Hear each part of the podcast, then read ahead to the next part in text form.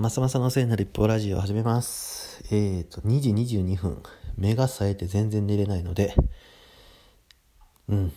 まあ寝れないってね、その、今日はなんかちょっと体験が多多すぎて、頭がパンク。なのですげえ目が冴えて頭の中がぐるぐるしてて眠れないということで、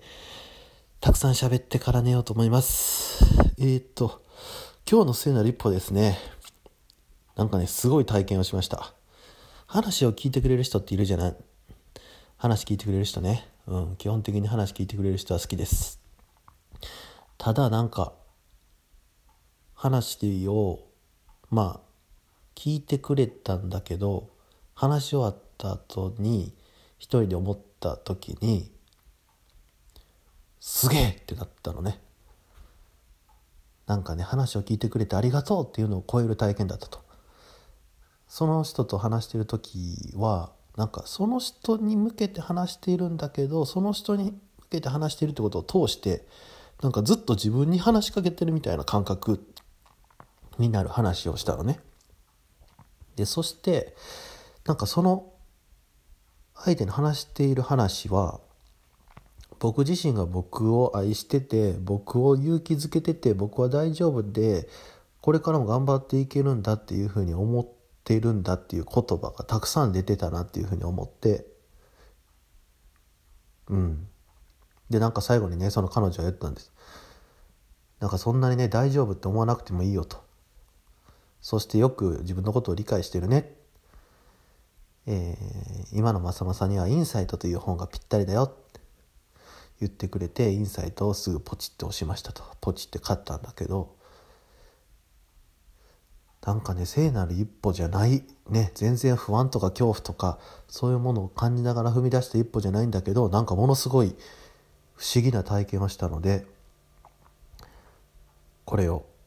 今日の聖なる一歩とします。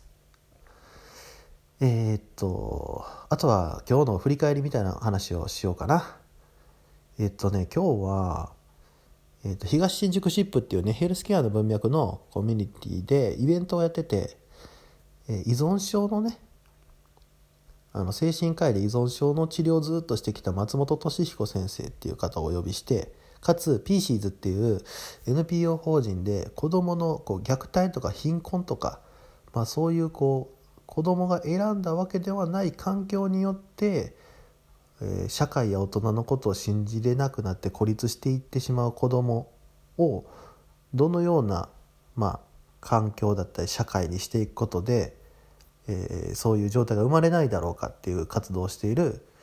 えー、PCs NPO 法人の PCs の小沢伊吹先生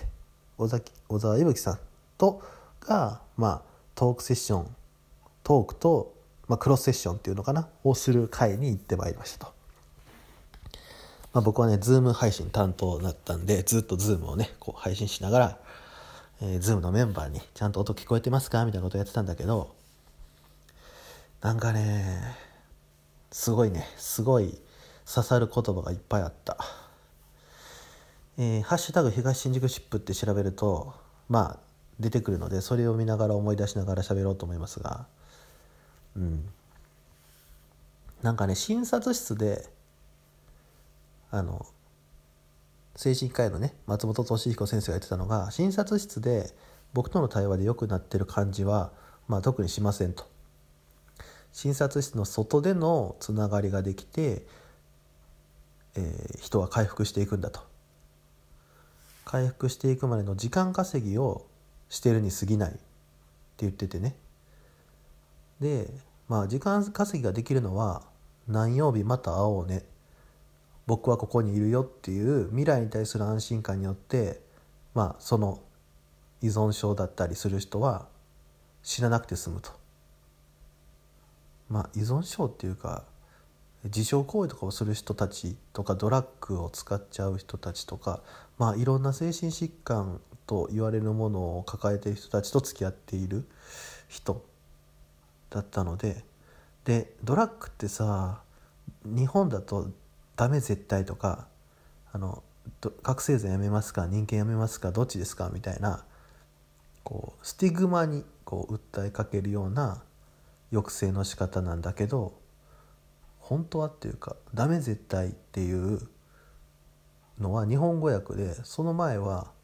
「Yes to life No to drug」なのね。Yes to life No to drug を「ダメ絶対」って訳しますかっていう話をしてて「No to drug」はダメ絶対だけど「Yes to life」は人生に「Yes」って言うっていう部分はどこに行ったんだという話をしててまあそうだなと。Yes to life と。人は間違いを犯すけどそれでもやり直して生きていくんだと。そういう Yes to life って言える環境を日本はダメ絶対って言ってドラッグを使ってしまった人まあドラッグに限らず、まあ、過ちを犯してもらった人を孤立させてどんどん世の中から排こう排他的って言ったりのかな？排除していく動きをずっとしててこのままでは共生社会なんて生まれないじゃないかっていう問題提起をしててまさにそうだなみたいな感じをうん抱きましたと。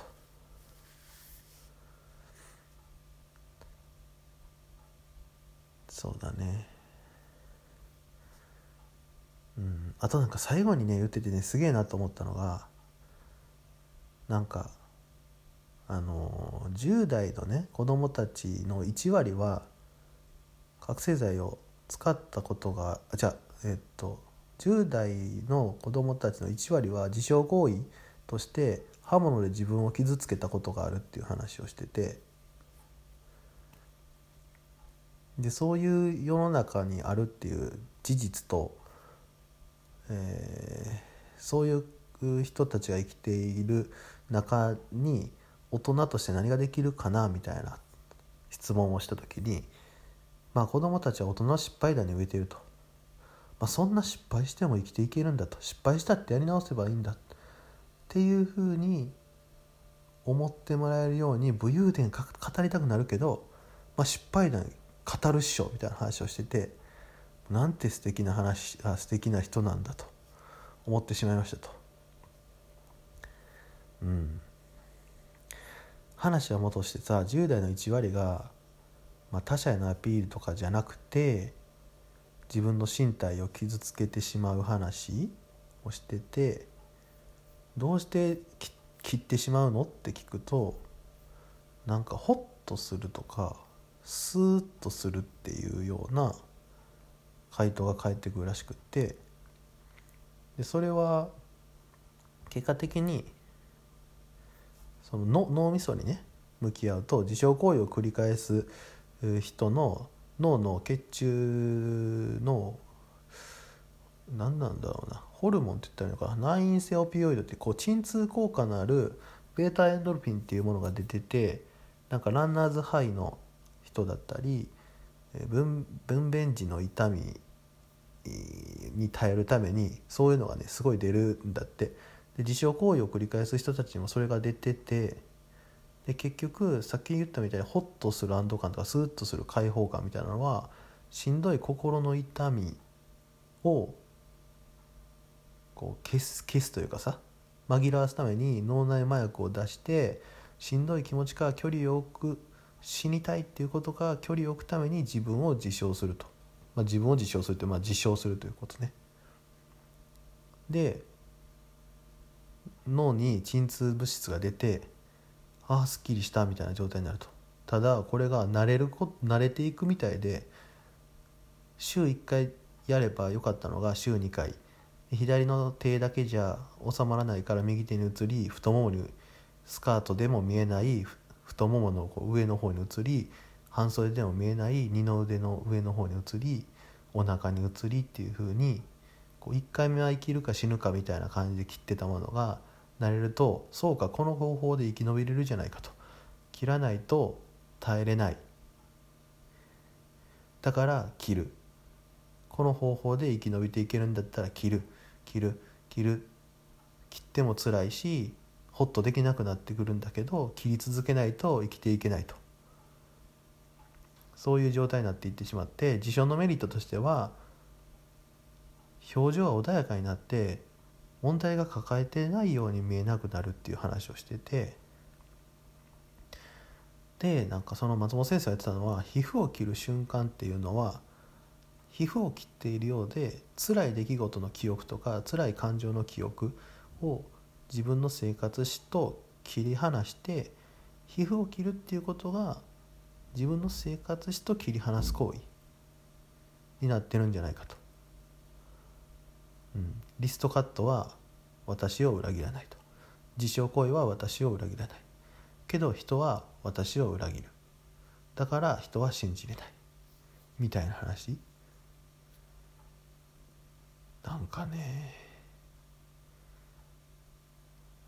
改めてこう喋ってても胸がグーってなるよね。もっとたくさんメモがあってあるんだけど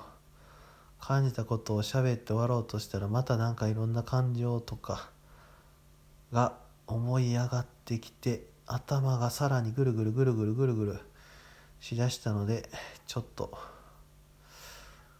そろそろ終わりにして頑張って寝たいと思いますが寝れそうにないな。ということで僕は瞑想したいと思います。瞑想して脳みそを休めます。えー、おやすみなさい。おやすみなさい。